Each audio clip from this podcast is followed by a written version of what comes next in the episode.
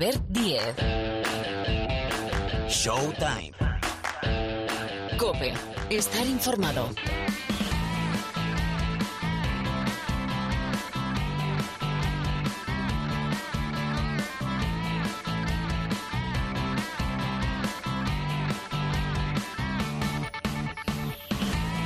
Hola, ¿qué tal? ¿Cómo estáis? Bienvenidos una semana más aquí al rincón del baloncesto de la cadena Cope. Esto que ya empieza, esto que suena, se llama Showtime. Cada semana una horita aproximadamente de baloncesto con nuestros especialistas, con invitados y sobre todo con información. Por aquí vamos a empezar a caminar enseguida para analizar con Pilar Casado cómo está la Liga Endesa. Tenemos borrachera de baloncesto esta semana con la jornada entre semana de la Liga Andesa y la próxima del fin de semana con el posclásico, esa lesión de Gaby Deck en el Real Madrid. Bueno, enseguida actualizamos con Pilar, que nos va a servir su quinteto. Y tendremos tertulia especial, sí, del clásico y de la NBA. Miguel Ángel Paniagua, Rubén Parra y hoy invitado especial el compañero de la vanguardia Luis Bucheras para analizar lo que fue esa victoria del conjunto azulgrana del Fútbol Club Barcelona frente al Real Madrid en el segundo clásico de la temporada, en el primero en Europa en la Euroliga que deja al Real Madrid con tan solo una victoria en cinco partidos. Preguntaremos de eso y de más cosas del futuro de los dos equipos. Y en Girona, sí, vamos a ir hasta Girona hoy porque nos espera un jugador del básquet Girona, del Aléporo, que tienen un proyecto interesantísimo. Recordemos que este equipo lo preside Marc Sol Y ya os apuntaba que tenemos tertulia NBA también, con lo que está pasando en Estados Unidos a las puertas de las elecciones, con esas fechas que se van afinando para el inicio de la pretemporada y de la temporada de la NBA, con Toronto, que por aquello de la pandemia los Raptors pueden acabar asentándose momentáneamente en Estados Unidos. Bueno, y muchísimas más historias. El profe trae noticias frescas de los banquillos y de Houston, que aquello es un terremoto constante. Bueno, Sergio López en la sala de máquinas, el saludo más afectuoso de Albert Díez al micrófono. Arrancamos ya.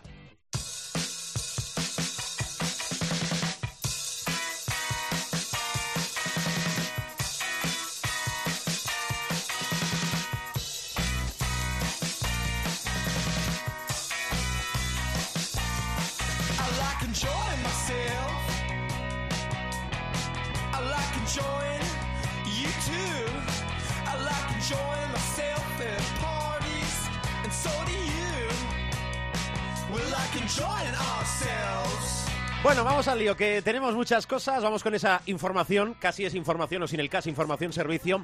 Hola, Pilar Casado, ¿qué tal? ¿Cómo estás? Pues muy bien, ¿qué tal estáis todos? No, procuramos estar bien, que en estos tiempos no es poco. Bueno, territorio Liga Endesa. Enseguida un protagonista, un jugador ACB. Ahora no está en la ACB. Son pocas pistas, ¿verdad? Pero le podéis ir dando vueltas.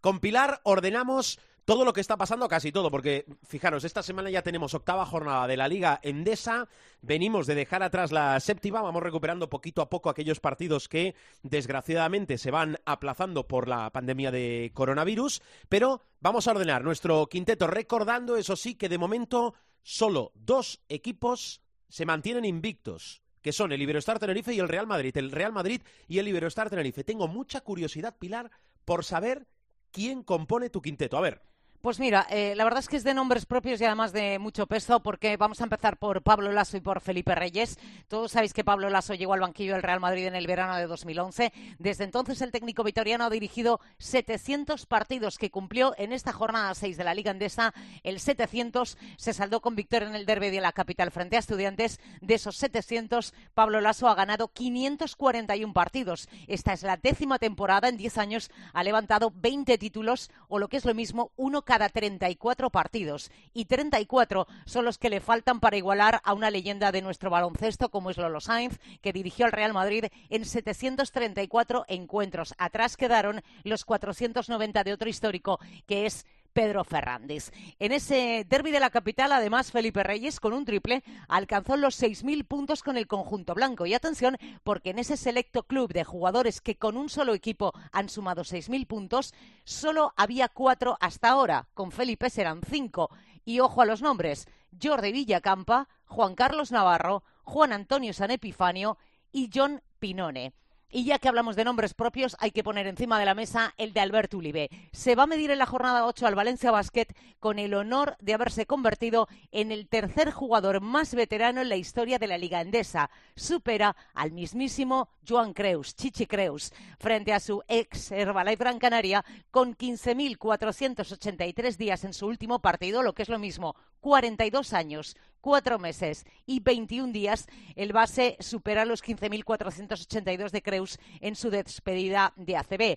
Evidentemente, tiene próximos retos están lejanos, según se mire, que es mejorar las marcas de dos carismáticos veteranos que adquirieron más tarde la nacionalidad española. Uno fue Mike Higgins con 43 y más lejano el incombustible Darrell Middleton con 45 de los nacionales. Obviamente, Alberto Ulibe es el primero. Hace apenas una semana se cumplieron 23 años del debut de, de Alberto Ulibe en la Liga Endesa. El de Tarrasa ganó su primer título a los 38 mucho. Debutó con la selección absoluta española a los 39 y se estrenó en la Euroliga a los 40. Y además eh, hay que decir que su presencia eh, en el partido del Gran Canaria Muso Obradoiro para nada es eh, testimonial. Al contrario, siete puntos, tres rebotes, dos asistencias, diez de valoración en más de 17 minutos. vamos a hablar de otro nombre propio, es el de Javi Juárez, que debutó con victoria en el Guipúzcoa Basket Urbas Fuenlabrada. Un partido, por cierto, para los madrileños lleno de récords, porque de hecho el triunfo ante el GBC supone el 296 en el trayecto fuenlabreño en la máxima categoría del baloncesto español. De esta forma, el Fuenlabrada sube un puesto en el listado histórico de victorias, aunando tanto la época de la extinta Liga Nacional como la de ACB. Hay que decir que superan al Breogán, si bien Breogán suma también 296 partidos, pero lo consiguió eh, jugando 40 más. Es el triunfo más amplio a domicilio en la historia de la ACB. Nunca antes habían vencido a domicilio por tanta ventaja. Recordemos, ganaron en, Guipúzcoa 72-100. El anterior récord estaba en un más 25, logrado en la visita al Iberostar Tenerife del curso 2015-2016. Y eh, el centenar de puntos. Atención, ¿eh? Porque por segunda vez en la historia anota el Urbas Fuenlabrada. 100 puntos en dos partidos consecutivos que no hayan jugado prórroga. Y ya te digo yo que no les ha pasado tantas veces. En esta ocasión ha sido 100 ante Manresa, la derrota de la semana pasada, y esos 100 en eh, la victoria ante el Guipúzcoa Basket. La anterior ocasión que alcanzaron tal cota fue en la temporada 2002-2003. Entonces fue con dos victorias, una en Lleida y otra ante el Gran Canaria. Vamos a hablar de un hombre fichado a bombo y platillo y que no es otro que Nick Calates. Calates ha igualado la tercera mejor marca de asistencias del Barça en un partido de ACB. Las marcas son 14 de Urtel en 2018, Eurtel repite con 13 en 2018, Víctor Sada llegó a repartir 12 asistencias en el 2008, Satoransky 12 en 2016 y ahora el nombre del griego Nick aparece en ese selecto club con las 12 de este pasado fin de semana en 2020. Y vamos a hablar de un hombre, muchos se quedarán con la imagen de el triple de Ferran Basas que tumba al Basconia en el Olímpico de Badalona. Bueno, pues hay que decir que Ferran Basas eh, está haciendo un gran arranque de temporada y se dio un homenaje espectacular frente al System Basconia.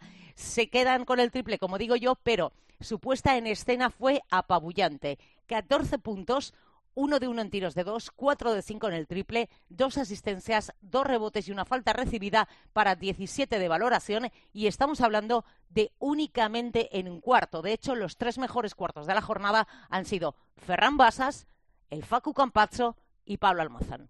No está nada mal. Bueno, y ya podéis, depende cuando descarguéis y escuchéis el capítulo de esta semana, sumar más nombres que resumirá Pilar Casado en su quinteto la semana que viene. Por cierto. A ver, cómo lo hacemos, que tenemos jornada 8 y 9, ¿eh, chato? No, 8 y 9. Decía yo la de entre semana, claro, la de entre semana y la del fin de semana.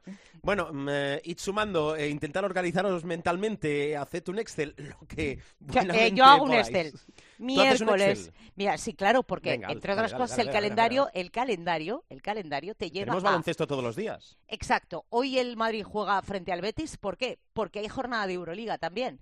Claro. Con lo cual, pues en mi caso, pues es Mañana tengo estudiantes, el jueves tengo un Real Madrid-Bayern, luego tengo un Urbas Labrada Juventud, que claro, se juega el viernes porque el Juventud tiene Eurocup. los de Y Eurocup, así- martes y miércoles, competición europea y a partir del jueves y viernes, Liga Endesa.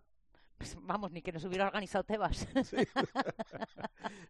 Bueno, oye, te quiero preguntar, por cierto, eh, harina de otro costal, pero em, se va a concentrar, creo que es del 9 al 13 de noviembre en Valencia, la selección española femenina. Sí, Valencia, eh, después del éxito organizativo de la burbuja de la Liga Endesa, eh, vamos a ver cómo alberga muchas concentraciones y muchas competiciones.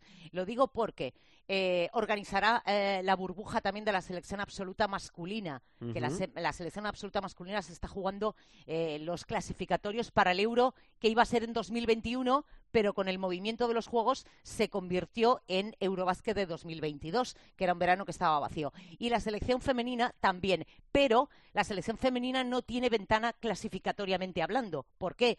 Porque recordemos que la primera cita de las dos grandes que tiene la selección de Lucas Mondelo en 2021 son el Eurobásquet por un lado y los Juegos Olímpicos por el otro. Entonces, lo que hace Lucas Mondelo es, ahora convoco 19 jugadoras, me las llevo, monto una burbuja en Valencia, compito, juego un partido y, como digo yo, las voy poniendo un poquito en eh, modo selección porque, insisto, el año 2021, si Dios quiere y nos deja la pandemia, la verdad es que la cita deportiva eh, para la selección femenina es brutal. Insisto, ese Eurobásquet que parte lo organiza Valencia eh, de 2021 y, si Dios quiere, también los Juegos Olímpicos de Tokio. Bueno, en esa convocatoria que ya ha hecho Lucas Mondelo de Es muy 19, amplia, ¿eh? sí, jugadoras, nueve campeones de Europa, eh, de las que estuvieron en Belgrado. Está Alba Torrens, que recuerdo, se perdió por lesión esa cita, y después es que hay una cantera de baloncesto en España espectacular, Maite Cazorla, jugadoras que a pesar de su juventud tienen muchísima experiencia eh, más allá incluso de nuestras fronteras, porque recuerdo que Maite Cazorla se formó también en Estados Unidos. Bueno, eh, es que no se le puede poner ningún pero, ni a nuestras chicas ni a nuestros chicos. eh, Por cierto, hoy- orgullosos de ellos y de ellas. Dígame. Por cierto, hoy es un día especial, hoy cumpleaños Ana Cruz, ya que estamos hablando de la selección. Pues felicidades, Ana Cruz, claro que sí. Mira. ¿Cuándo? Bueno, iba a decir, ¿cuándo cumples años? ¿Cuándo cumples años, casado? Eh, ¿A qué estamos hoy? Hoy estamos 27. a vein- en 27, pero a lo mejor lo escuchan en 29. Antes de fin de año. Muy bien. Hombre, Yo, gracias. yo, yo fui el gordo de Navidad casi. Ya. Vale, apuntado queda. Eh, no te muevas, Pilar. Mm, Me da por irme ahora a Girona.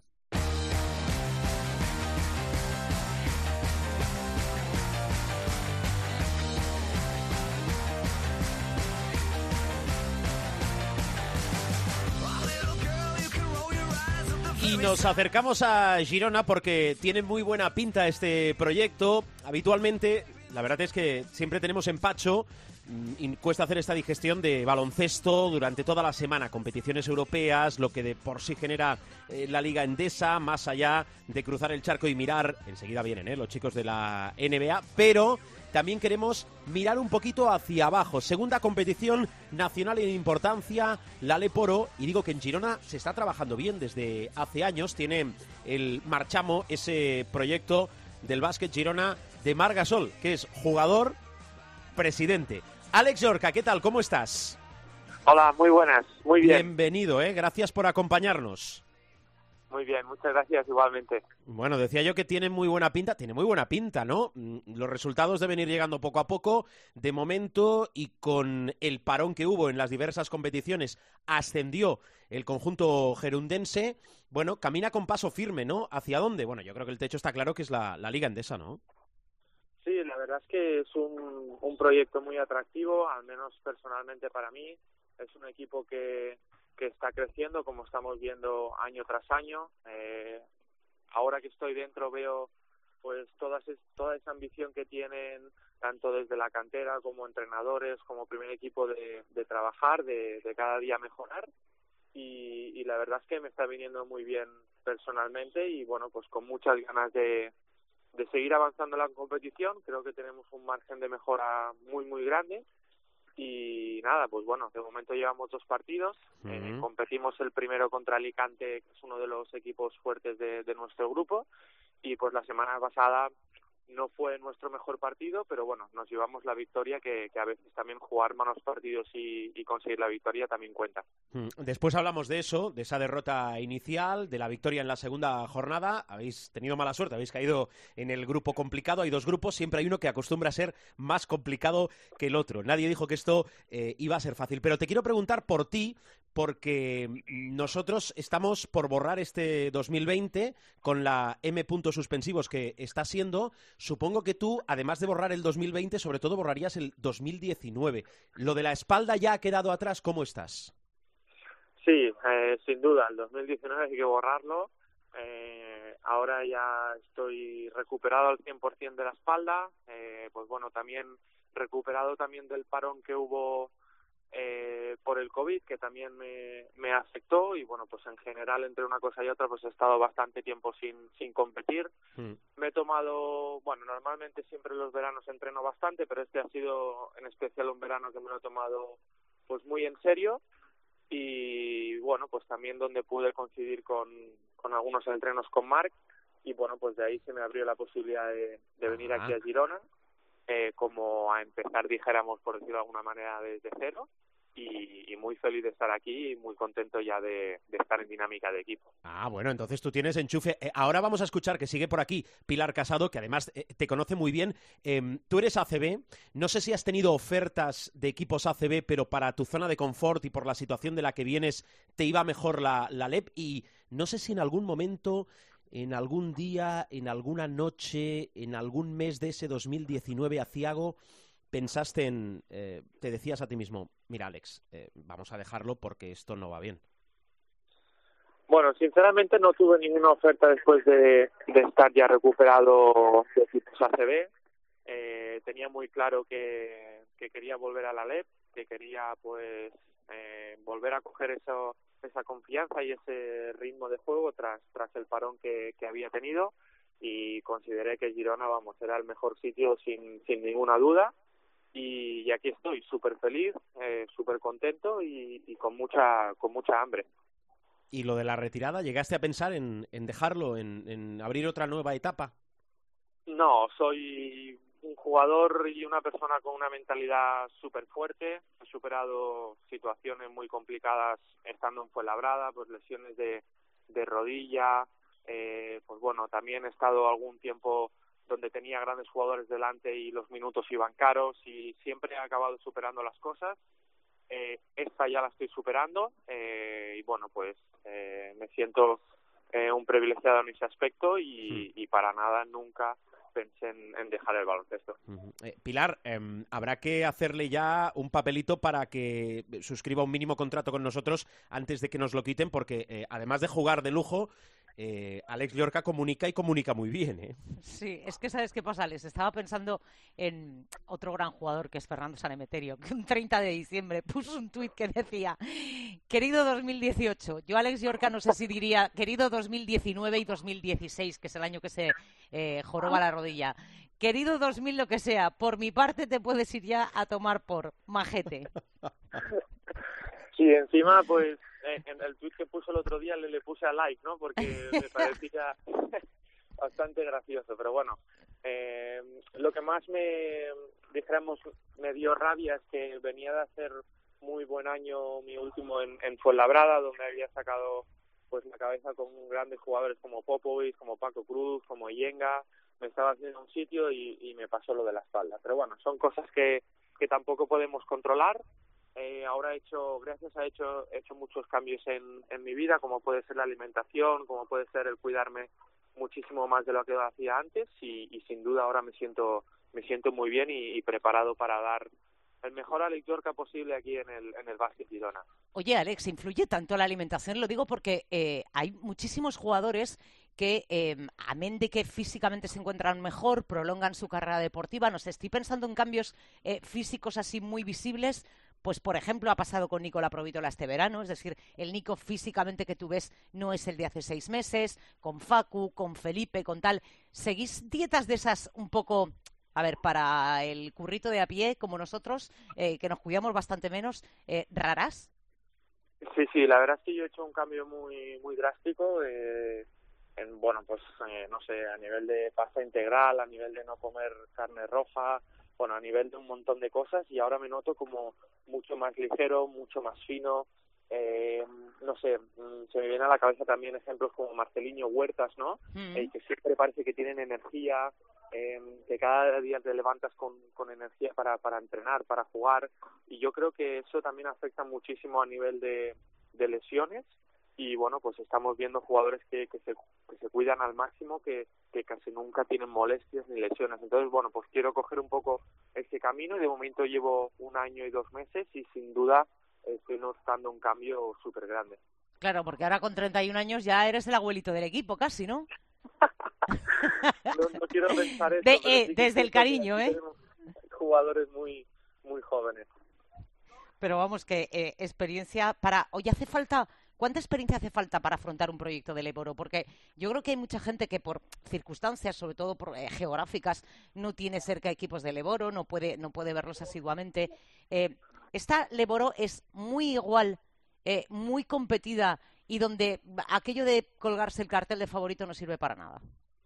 No, no, la LEP Oro, bueno, los que conocemos la Liga LEP sabemos cómo, cómo es, lo dura que es, cualquier equipo puede ganar a, cualquiera y bueno, pues eh, todos los partidos van, van muy difíciles, eh, hay que estar muy concentrados, hay que trabajar mucho y bueno, pues eh, siempre te encuentras con jugadores de, de mucho talento, ya sean veteranos o ya sean jóvenes que están explotando y bueno, pues yo creo que aquí en, en Girona, tanto yo como Albert Sabat, pues somos un poco, digamos, entre comillas, los, los veteranos y bueno, pues la verdad es que estoy muy contento de, de poder ayudar a esa gente joven que está empezando a hacerse un hueco, que quieren ir, ir para arriba y bueno, pues nosotros por lo que nos toca vamos a ayudar a, a lo máximo posible a que ellos crezcan y como equipo también crezcamos juntos.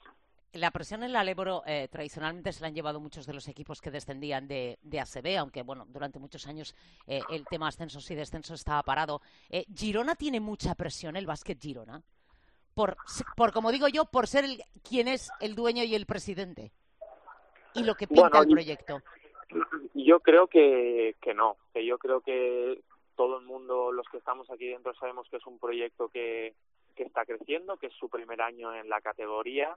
Eh, nos engañaríamos si ya el primer año quisiéramos subir a la CB, pero sí que es cierto que, que no nos marcamos límites, que vamos día a día. Sabemos que tenemos, un, como te he dicho antes, un margen de mejora impresionante, porque hay muchos jugadores jóvenes con, con muchas ganas y bueno, pues yo creo que nos lo va a ir marcando un poco semana a semana, a ver hasta dónde podemos llegar, pero vamos, de presión ninguna, a disfrutar y, y a intentar hacer pues eh, cosas grandes este primer año del básquet Girona en la Leporo.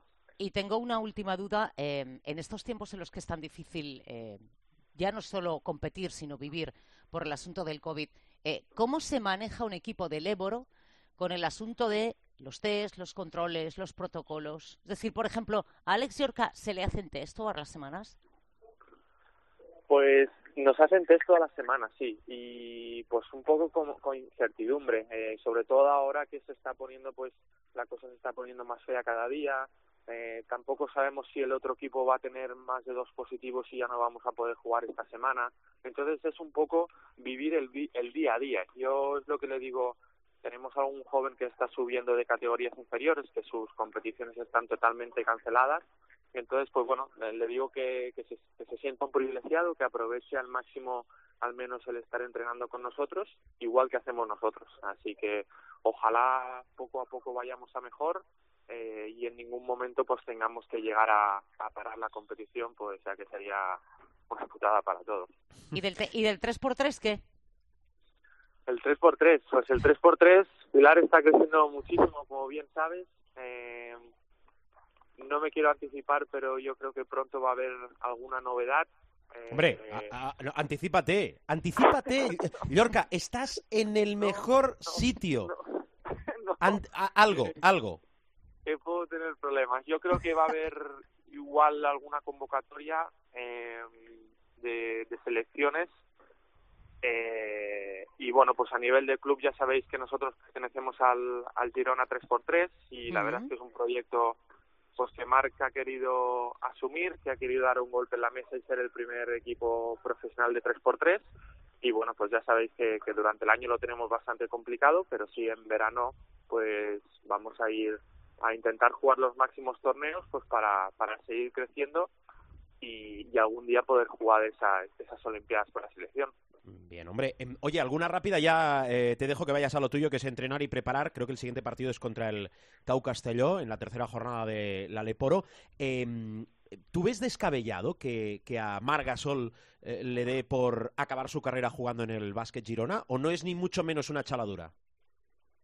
Bueno, yo creo que, que sería bastante lógico. Yo creo que Girona a Marc eh, le ha dado muchísimo. Eh, creo que le, dio un empuje para, para ser el jugador que es ahora. Por eso ha creado el club en, en Girona y yo creo que espero que sea de aquí muchos años porque querrá decir que tenemos Margasol para rato. Eh, que se retire aquí, pues lo vería muy lógico y, y bueno, pues ojalá pueda venir a Girona y que el Girona esté en la ACB. Mm, No os, vale. quedaría, no os quedaría mal la foto del verano, ¿no? Aquella foto donde estabas tú, Nacho Martín, estaba Marc. Sí, sí, estaría muy bien, ¿eh? Eso era, eso era un adelanto, ¿no? Next coming, ¿no? Que se dice. Oye, ¿estáis jugando con público o no? Sí, estamos jugando con público. Eh, sí ¿Estáis que es cierto, pues, tomando todas las medidas y Claro, no aforo sé si reducido. a, sí. a mil espectadores o así, pero Sí. sí, que eh, al menos eh, se ve esos gente en la grada que, que hace que pues te motive un poco más. Vale, muy bien. Alex, que, que te cuides, que vamos hablando durante la temporada, que igual que le decimos a todos los deportistas que pasan por el programa, que te respeten las lesiones, que es muy importante eso para que pueda fluir tranquilamente la temporada y, bueno, la misma suerte que deseamos al resto de equipos de esos dos grupos, los 19 equipos que forman la Leporo. Alex, gracias, un abrazo. Muy bien, muchísimas gracias a vosotros y un abrazo muy fuerte.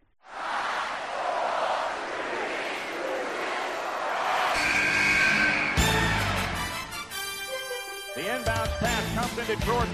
Here's Michael at the foul line. A shot on Elo. Good! The Bulls win! They win! They do have a timeout. Decide not to use it. Curry, way downtown. Bang! Bang! Oh, what a shot from Curry! Sol con ganas de jugársela. They do have a timeout. Decide not to use it. Curry, way downtown. Bang! Bang!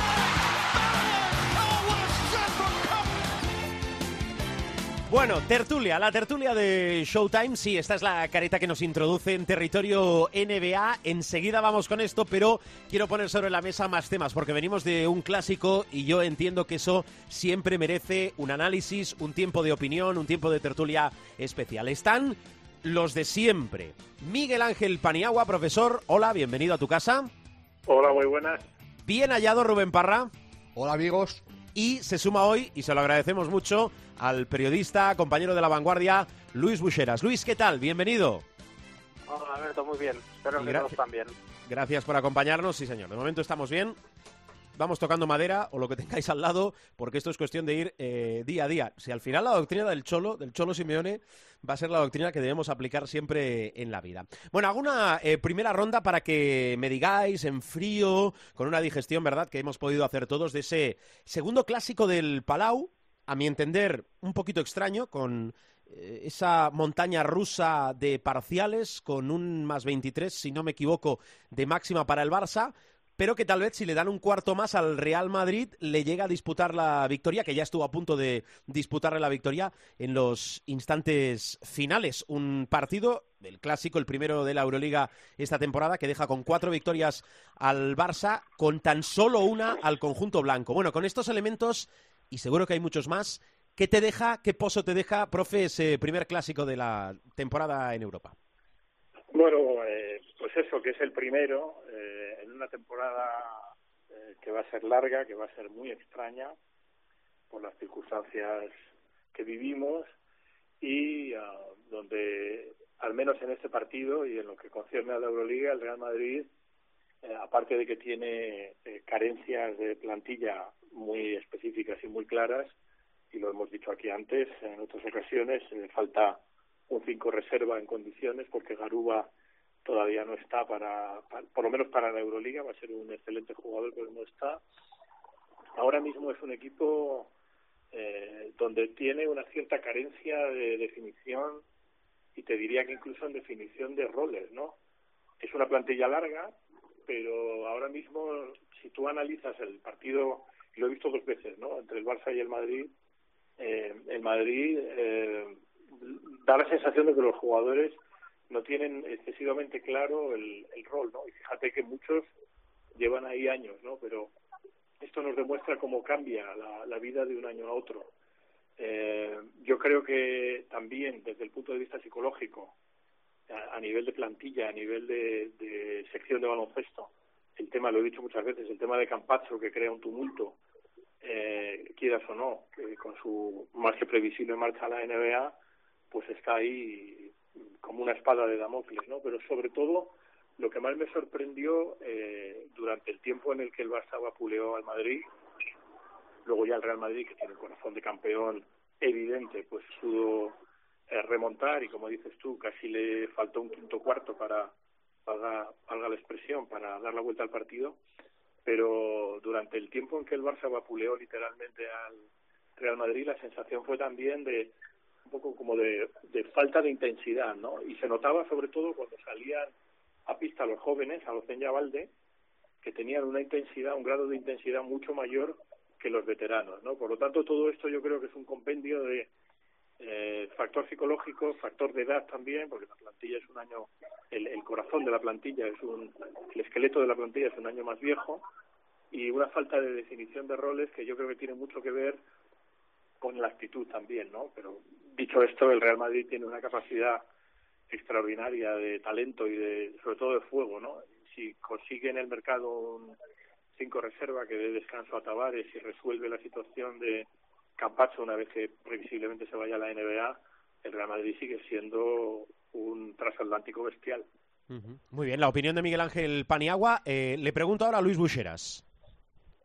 Bueno, antes lo has calificado como un clase extraño, ¿no? Yo, si has visto un poco los, los partidos del Barça esta temporada y así que vicios, tampoco es tan extraño porque creo que absolutamente en casi todo, diría que en el 90% sí, ha pasado lo mismo. Verdad. Momentos de sí. extraordinaria acierto del Barça y luego momentos de pájaras absolutas, que es una cosa que, que el propio Sikivici repite en cada rueda de prensa, que no saben matar los partidos y que están trabajando mucho en ellos.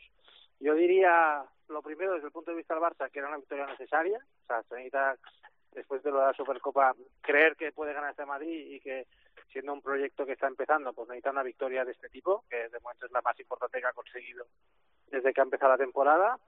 El segundo clásico de la temporada, aunque el de la Supercopa lo podemos calificar de pretemporada, que el Barça deja a todo Madrid en 70 puntos. Yo creo que eso es importante. Creo que, que el Barça está defendiendo muy bien y lo que tiene más problemas en ataque. Y, y luego estoy bastante de acuerdo, no, no, sé si atreverme a hacer esta comparación, pero el Madrid el Madrid me, me recuerda un poco a, al Barça de fútbol, es decir, un equipo ganador que lo ha ganado todo, que ha dominado absolutamente en Europa y que se está haciendo un poco mayor. Y en lo que decía Davalde, yo viendo el partido del Palau pensé exactamente lo mismo, porque le a jugar a un ritmo absolutamente diferente al de sus compañeros. Y, y bueno, el Madrid es el Madrid, tiene mucho talento, tiene unos jugadores impresionantes, con lo cual no hay que no hay que dramatizar nada, pero yo creo que en este inicio de temporada tiene que hacer varios replanteamientos. Eh, voy contigo, Rubén, pero pongo otro elemento sobre la mesa. El Barça sin Mirotic, de los cinco partidos eh, donde no ha estado Mirotic por esa afectación del coronavirus, ha ganado cuatro el Barça. Eh, Mirotic no jugó por unas horas. Yo primero pensaba, hombre, por 12 horas, ¿cómo es que un jugador que además ha pasado dos PCRs, está sano, eh, no puede jugar? Estamos hablando solo de horas. Después eh, he cambiado un poco esa idea porque ¿y si te viene otro equipo y en vez de 12 horas son 18? ¿Dónde pones? Al final tienes que poner el límite en algún sitio y, ese sitio son los 14 días que marca la Euroliga, ¿no? No sé si de esto o de lo anterior o de lo de más allá quieres hablar. Parra. Bueno, lo de, lo de los días de Mirotic es que es la legislación que han, que han instaurado. O sea, no hay, no hay otra, y es lo que dices tú. Eh, ¿Dónde marcas la línea? Eh, es como lo de cuando se habla de fuera de juego de fútbol. No, es que si es por 10 centímetros, ya, pero si, y si es por 15, ¿qué pasa? Eh, y si es por 18, pues si es fuera de juego, fuera de juego, pues esto es lo mismo. Si te pasas del plazo o no llegas al plazo, pues no has llegado. Eh, yo en cuanto al, al clásico, hay eh, el, Madrid viene siendo Doctor Jekyll y Mr. Hyde durante mucho tiempo. Lo que pasa que con anterioridad era mucho más Dr. Jekyll que, que Mr. Hyde. Ahora pasa al revés. El segundo cuarto del otro día es la, la pana que le mete el Barça es casi vergonzosa. Y un equipo como el Real Madrid, con la potencia de fuego que tiene, no se puede ir al descanso anotando 27 puntos, que es eh, eh, anotación casi de minibásquet. Yo lo, lo, lo ponía en Twitter durante el partido. Tú, a partir de infantiles, si metes 54 puntos, lo normal es que palmes de paliza que era, era la progresión que tenía el Madrid al descanso. A partir de infantiles estamos hablando. No, te hablo ya de baloncesto profesional y si enfrente tienes al Barcelona, que encima el Madrid tuvo la suerte de que en, el tercer cuarto y en el último no estuvieron muy acertados los, los culés. Si llegan a mantener el ritmo de, de, la- de acierto de- del segundo cuarto, eh, po- podríamos haber estado hablando de, de una paliza histórica. Ahí yo creo varios nombres propios. El primero, evidentemente, lo, lo ha dicho el profe, estoy totalmente de acuerdo. Campacho. Eh, no sé hasta qué punto le va a hacer daño al Madrid. eh, eh, bueno, le está haciendo daño, de hecho. Lo que no sé es hasta dónde va a llegar la sangría de lo de Campacho sí, Campacho no a la NBA, que tiene pinta de que se va a ir, pero, pero bueno, quiero verlo también. Y luego hay dos nombres propios del Madrid que sin estar, yo me acuerdo mucho de ellos, que son Slucas y, y Sisic. ¿Cuánto cambiaría, cuánto habría cambiado el Madrid si hubiera hecho el esfuerzo de ir a por los dos, realmente? Eh, eh, eh, a mí, Alocen, que es un chaval que me ha encantado de, de siempre, de- de- desde que le vi jugar con 16 años, me pareció la bomba en categorías inferiores de la selección, pero creo que está un poco verde para, para el Madrid, que le viene grande. De momento el Madrid, es, lo que me parece. De momento por lo que nos ha mostrado. Y, y Garuba, a mí sí me parece que le ofrece al Madrid mucho de lo que le hace falta, que es eh, garra y determinación. El problema es que a veces se pasa de frenada, o sea, tiene demasiada garra. El problema de todo esto es que el fichaje de Avalde, que a mí me parece un fichajazo, eh, está quedando un poco deslumbrado eh, o le están quitando lustre por el rendimiento del resto del equipo. Eh, también hay que tener en cuenta eh, actuaciones como Randolph, que jugó tres minutos y anotó un punto. Son jugadores que han sido. eh, Randolph, podemos estar hablando de uno de los tres mejores a la pivot de Euroliga en los últimos cinco años. Tranquilamente. Pues, un tío que, que tiene ese potencial, que juegue tres minutos y que acabe con un punto. Eh, luego, eh, el partido del Campaso tampoco fue brillante. Y, y me llama mucho la atención, a colación de lo que decía el profe de, de los roles, eh, por ejemplo, Gaby Deck, que ha sido un jugador importantísimo en los últimos años del Madrid, y el otro día, por ejemplo, juega ocho minutos. O sea, yo no termino de entender eh, las, las rotaciones o, o la, la utilización de, de jugadores eh, dependiendo del partido. Eh, y luego hay una cosa que es fundamental. Tú si juegas contra un equipo que es netamente inferior a ti, te puedes permitir regalar 12 minutos. Yo creo que no hay un equipo en Europa que le pueda regalar al Barça 12 minutos y salir indemne. Bueno, en, eh, en descargo de Gavidec eh, hay que justificar que eh, se tuerce el tobillo y que no puede completar más minutaje de- del partido. Luis, eh, visto cómo está el Barça, que está cocinando a fuego lento Jasique Vicius y que dejó claro que con tanto partido es imposible casi entrenar y que eh, se entrena mientras se juega o se aprende y se mejora mientras se juega, ¿este Barça necesita algo más? ¿Está esperando alguna pieza que, por ejemplo, venga de la agencia libre de la NBA o no necesita nada más? Con Claver Bueno, lesionado, por cierto, ¿eh? Sí, sí. A, a ver lo que, a ver hasta cuándo está lesionado.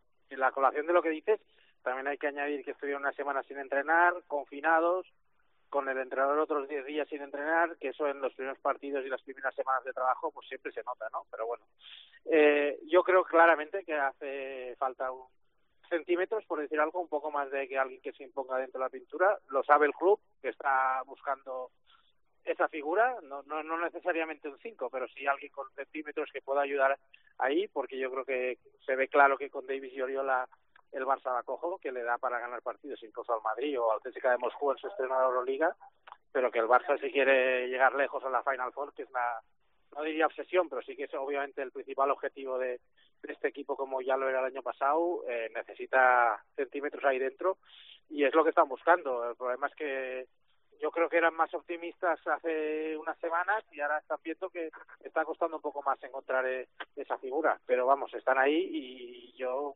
me apostaría mucho dinero que, que llegará un hombre más y que será bastante alto. Vale, me voy a quedar con eh, Parra y con eh, Paniagua porque tiene otras eh, obligaciones Bucheras. Voy a descubrir una cosa antes, Bucheras, eh, espero que no te importe. Luis Bucheras es un grandísimo apasionado de la cultura norteamericana. Vaya, que casi tiene doble nacionalidad, que es española y norteamericana. Me voy a poner a hablar de NBA. Eh, tiene noticias frescas el profe. Yo voy haciendo Next Comics. Eh, ¿Algo que quieras apuntar de la NBA y de lo que te apasiona desde allá, Bucheras? Nada, que para los seguidores de los Lakers que hemos estado una década de travesía Mira, Parra, es que, es que solo traigo gente a, tu favor. Gente de ha sido bien. un gran año, la verdad. La verdad es que tener ahí a LeBron y ver ganarle un anillo con los Lakers, eh, te diría que es casi un sueño hecho realidad. Y encima el año que se ha ido Kobe. Ahora voy a preguntar por eh, las declaraciones de Danny Green en función de cuándo vuelva a la NBA y a ver qué pasa cuando arranca LeBron. Eh, Luis, gracias por tu tiempo, cuídate mucho ¿eh? y como siempre digo también amenazamos con volver a llamar. ¿eh? Muy bien, ha sido un placer. Cuando quieras, Alberto, ya lo sabes. Luis Bucheras, nuestro compañero de la vanguardia. Venga, seguimos, Showtime.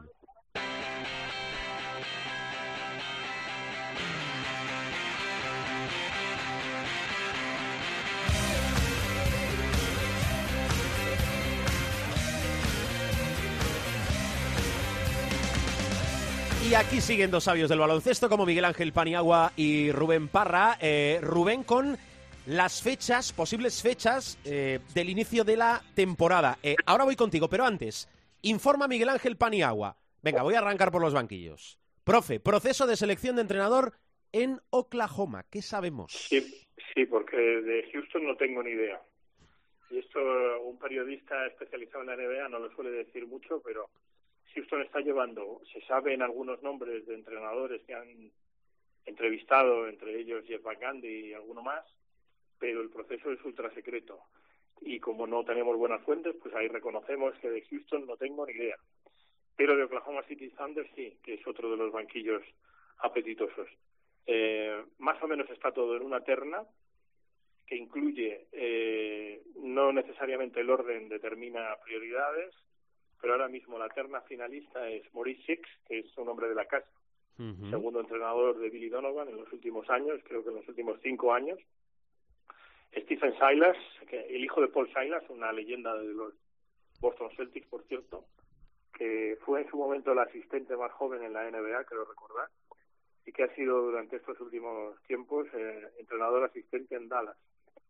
Billy Weaver, que es ah, entrenador, de, ha sido también asistente en la NBA, pero últimamente andaba por Australia trabajando con el equipo de Sydney, uno de los grandes equipos de la Liga de Baloncesto Australiana, segundo entrenador de la selección australiana, el hombre encargado de darnos pera en los partidos internacionales porque se encarga de la defensa de la selección Aussie, lo cual equivale a decir que se encarga de determinar cómo tienen que dar caña, estopa y cera a los australianos, que han- en el Mundial los dieron bien y estuvieron a punto de tumbarnos.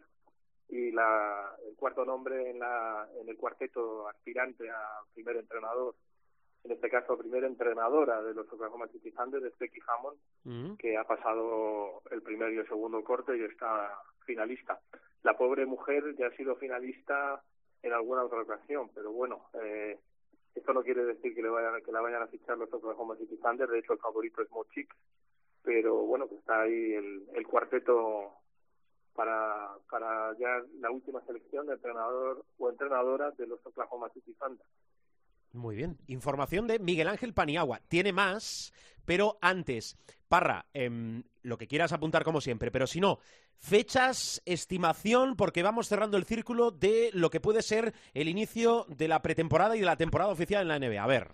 Eh, a ver, eh, se está hablando del 22 de diciembre, de adelantar Sí. las fechas eh, para que empiece eh, justo antes de Navidad la competición. Y además parece, perdona, que empezar en diciembre, en cuanto a money, money, money, supone Ese es un el ahorro tema. bastante, impo- bastante importante. Ese es el tema, son 500 kilos. Claro.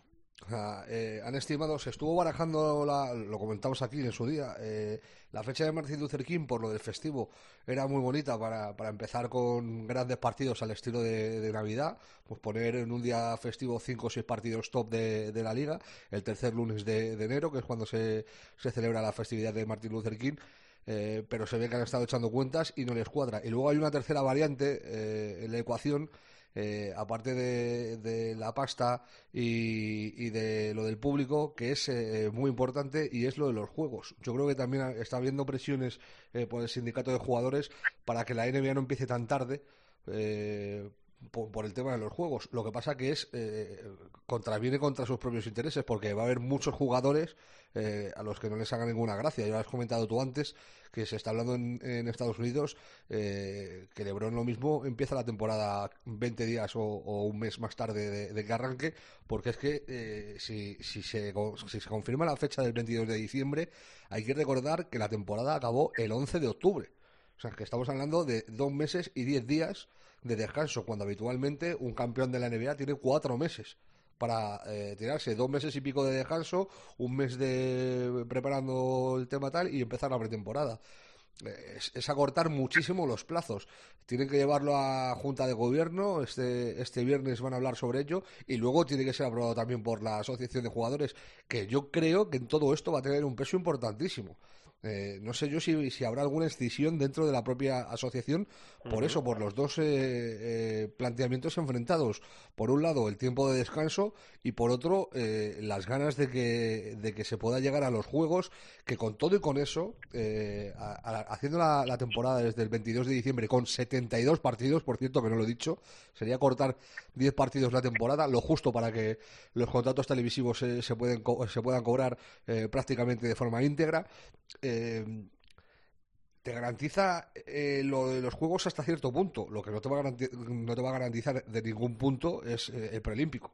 Y estamos hablando de, de perlitas como Antetokounmpo en Grecia, como Doncic en, en Eslovenia.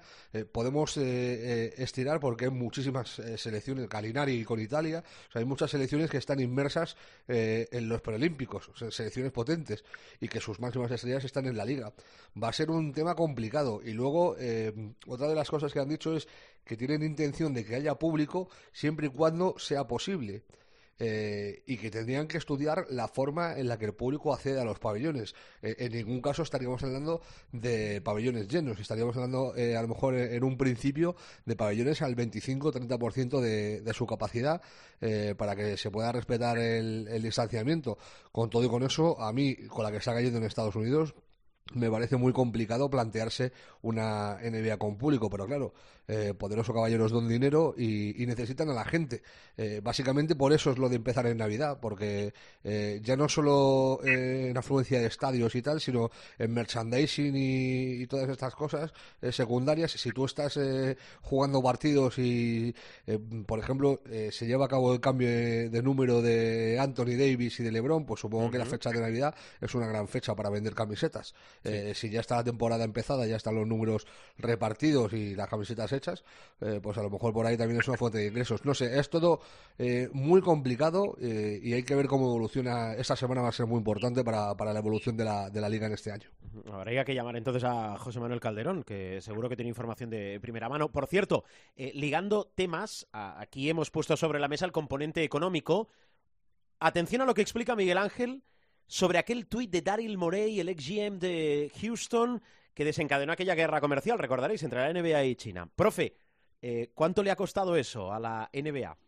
Bueno, vamos a ir por partes. El comité al que hacía referencia Rubén, el comité financiero de la NBA, eh, presenta un informe ayer a, la liga, a los propietarios de la liga y al comisionado, en donde ya se determina contablemente las pérdidas que han supuesto bueno el COVID y la situación, o sea, el coronavirus y la situación a la que se ha visto abocada la NBA con su expresión de partidos, que les llevó a hacer una maravillosa burbuja en, en Orlando, en Disney World, ¿no? Eh, la pérdida ha sido de 1.500 millones de dólares, eh, es decir, 1,5 billones de dólares en términos americanos. Eh, entonces se hace un desglose pues de pérdida de partidos, eh, patrocinios, etcétera, y una de las partidas importantes es lo que se llama el fiasco de Daryl Morey. Me duele que lo llamen fiasco porque en realidad Daryl Morey ejercitó su libertad de expresión y en principio la NBA lo apoyó. Pero bueno, está cuantificado entre 350 y 500 millones de dólares. ¿Por qué? Pues porque cuando se produce el tweet, cuando se reproduce el tweet, mejor dicho, eh, China apaga la luz a la NBA y entonces deja de transmitir partidos, interrumpe el contrato y, y a partir y bueno y, y deja de vender camisetas allí, o sea, boicotea a la NBA totalmente y ese boicot de China supone un estimado entre 350 millones y 500 millones de dólares. Ojo, es un tercio de las pérdidas totales en relación a los 8.000 millones de dólares que tenía previsto ingresar la NBA en el curso 19-20, se ha quedado en 6.500 de esos 1.500 que faltan, entre 350 y 500, yo creo que está más cerca de los 350 que de los 500, pero bueno, eh, for the sake of reaccounting, eh, vamos a decir que eh, está en 400 millones, ¿no? Es un impacto eh, que se sitúa aproximadamente en el tercio de las pérdidas. O sea que imagínate, eh, o imaginaos eh, el impacto que ha tenido ese, ese tweet y cómo eso explica el hecho de que la NBA, en principio, oficialmente apoyara a su ejecutivo, pero luego, francamente, pues ah, no ha tenido más remedio que, que aceptar su dimisión, entre comillas, ¿no? Porque eso venía dictado desde allí y cualquier amenaza en el sentido de China, de decir, o pues, como este hombre siga, vamos a seguir boicoteando como mínimo eh, todos los partidos de Houston, todas las mercaderías de Houston y probablemente todas las mercaderías que vendamos en China de toda la NBA, pues ante eso, eso es el as de oro. Es decir, no hay no hay eh, contestación posible y la, la NBA hace esa determinación. Los números son muy fríos, pero el impacto económico que ha tenido ese tuit es bestial y por lo tanto eso explica una vez más eh, por qué David Morey, el cerebro más privilegiado de, entre los ejecutivos de la NBA, pues ahora mismo está sin trabajo. Esta es la historia o la intrahistoria. Si al final, eh, y desgraciadamente es que el dinero lo mueve todo en, este mundo. Eh, Parra, eh, a lo mejor se me escapa algo, que seguro que sí, pero que Toronto se pueda eh, mudar a Louisville, por lo de la pandemia lo entiendo, pero ¿por qué a Louisville? Pues eh, entiendo que porque es una ciudad que eh, eh, supura baloncesto eh, a nivel universitario, evidentemente, Sí. pero que tiene una importancia brutal en el baloncesto universitario americano, con, con varias de las eh, franquicias, no, de las universidades más importantes de, de Estados Unidos, eh, y, y porque eh, se les ha presentado la oportunidad y sobre todo por el tema de los vuelos. Eh, si la cuestión es que están entrando y saliendo de Estados Unidos eh, desde Canadá con la que está cayendo, puede suponer un problema. Yo, de todas formas, eh, no termino de ver claro que eso pueda llegar a hacerse. Pero, pero bueno, la, la, intención está ahí y lo han planteado. Que a mí ya que lo planteen me parece bastante curioso. Eh, como curioso me va a parecer que cuadren números para quedarse con Ibaka y con Van Vliet, que parece la intención de los canadienses. Eh, que lo, comentó yo creo el profe hace un par de semanas o tres, que iban a ir a muerte por Van Vliet y Serge Ibaka e- es un fijo en, los planes de, de Nick News. Eh, si, si contamos con que los dos se van a ir por los 20 millones de, dólares tranquilamente, estamos hablando de que con los 29 de Pascal Siakam y los 30 que va a cobrar el año que viene Lowry, se van por encima de los 80 millones eh, en- en este año. O sea, solo con cuatro jugadores. Eh, veremos a ver cómo cuadran cuentas los, los canadienses, pero van a tener que hacer una, una inversión muy fuerte, teniendo en cuenta que además Norman Powell, por ejemplo, también tiene contrato garantizado y gana 10 millones. O sea, se van a ir muy por encima de- del impuesto de lujo. Bueno, pues Teniendo voy a en dejar. cuenta- Perdona, profe. Perdona, Dale. teniendo en cuenta además que el tope salarial baja este año considerablemente. ¿eh? Ah, claro, que esa es otra, que te- tenemos que estar pérdidas. pendientes de, de dónde se sitúa el salary cap de, de esa va a temporada, que todavía no se sabe, pero que evidentemente, como dice el profe, va a bajar. 109, 110 millones, que es una bajada considerable en relación a las proyecciones financieras que había hace tres años, que es cuando más o menos se proyectan la- los topes salariales de los próximos años. Naturalmente la NBA no contaba con, con, la, con la pandemia y claro, es lo que dice Rubén, ¿no? Si ya dos jugadores se llevan un trozo de tarta de 40 millones eh, y solo hay 109 o 110 para, para toda la plantilla, pues van a tener que hacer eh, encaje de bolillos o mucho salario mínimo o mucho salario de veterano, eh, lo cual, bueno, pues sí, van a tener dos grandes jugadores en Fanfleet y, y Sergi Vaca, pero bueno, vamos a ver cómo afecta eso a la calidad de la plantilla, porque muchos de ellos eran de clase media, media baja. Vale. Eh, hoy estoy apuntando muchas cosas, ¿eh? Muy rica esta explicación. Todo lo que llevamos de tertulia. Por cierto, que la semana que viene, sabéis que salimos siempre en martes, habitualmente. Eh, profe, tenemos elecciones en Estados Unidos el 3 de noviembre, ¿no? Sí, sí, correcto. El 3 de noviembre es el, el día en el que sabremos si tenemos cuatro años más de, del zoquete Donald Trump o cuatro años más del abuelo Joe Biden. La verdad es que, bueno, aquí sí que es como como dicen los italianos, tradue mal y male menore, ¿no? Sí, sí, Málaga y Malagón total. menor, pero eh, siempre, en mi, en mi opinión, ¿eh? siempre será mejor el abuelo Biden, que tiene algunas lagunas de memoria, y que el otro día llamó George a, a Donald Trump. Eh, bueno, a, lo mejor le llama a George en la intimidad, no, no, no, es eso, ¿no? ¿no? sabe muchas veces dónde, dónde está, pero bueno, eso mejor que cuatro años del foquete, ¿no? Es mi opinión, ¿eh? Una opinión personal totalmente al 100%, pero son unas elecciones uh, especialmente competidas y con una gran expectación, como siempre, a, a nivel mundial. Dicho esto, mmm, gane o pierda, Donald Trump ya ha hecho la faena, es decir, tiene el Tribunal Supremo de los Estados Unidos, que es realmente un Tribunal Supremo y que influye mucho en las decisiones legislativas de, del país, de la Unión, eh, ya tiene seis jueces eh, de los nueve eh, conservadores o ultraconservadores, con lo cual eh, su misión ya está cumplida, es decir, gana o pierda, eh, mejor para los republicanos es mejor que gane, ¿no? Pero si pierde, la misión ya está cumplida porque tiene un Tribunal Supremo del que él ha elegido un tercio de jueces, por cierto, de los nueve, y además eh, ya se decanta claramente en un 6-3 a favor de la derecha o de la ultraderecha a la hora de, de tomar decisiones que pueden ser muy importantes para la vida de los estadounidenses y, lógicamente, mientras Estados Unidos siga siendo el imperio, pues para el resto de los que estamos en la órbita del imperio.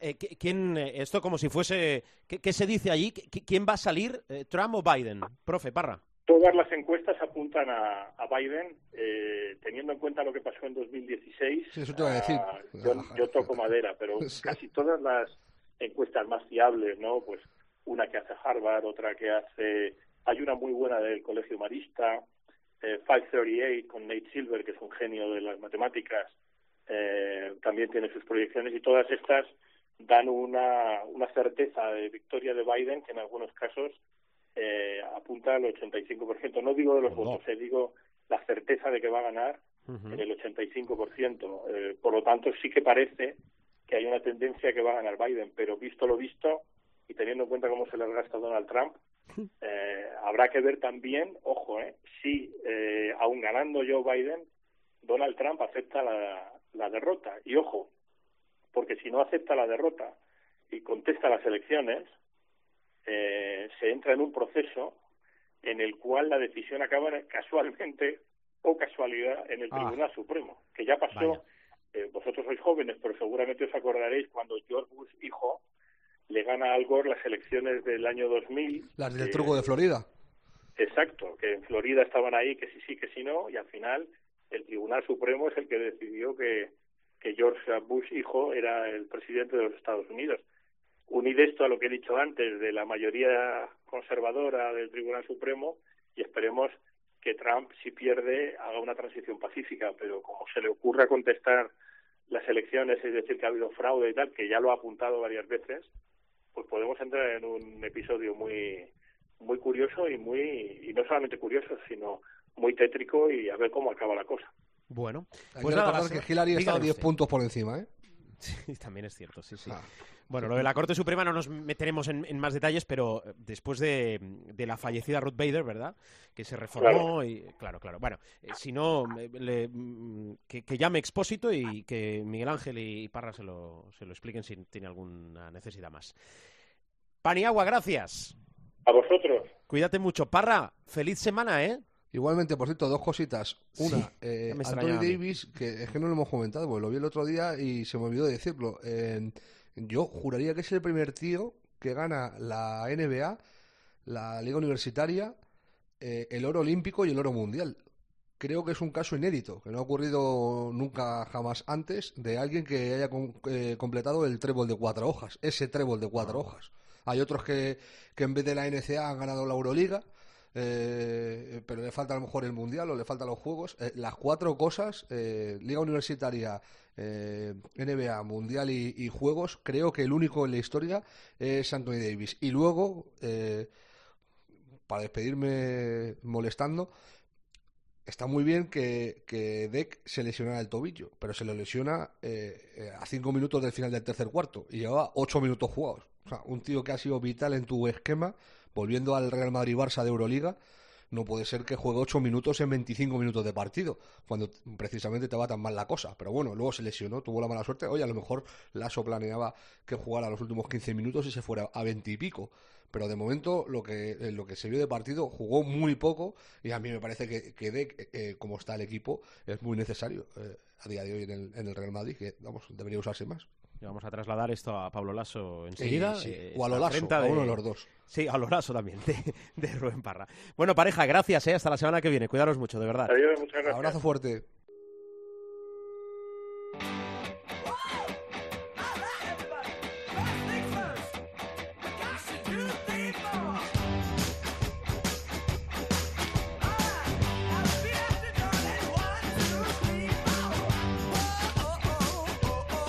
Es momento de despedirse, de bajar, como os digo, habitualmente la persiana del capítulo de esta semana y también eh, información, servicio. www.cope.es es nuestra web que está muy chula y en el apartado de Showtime podéis encontrar todos los sonidos, todos los capítulos que semana tras semana os vamos ofreciendo. También a través de los principales portales de descarga, es decir, iTunes, iBox y muchos más, porque una de las virtudes que tiene este programa es que se escucha y se descarga cuando y donde quieras. Lo dejamos la semana que viene, más entrando ya de lleno en el mes de noviembre, aquí en Showtime.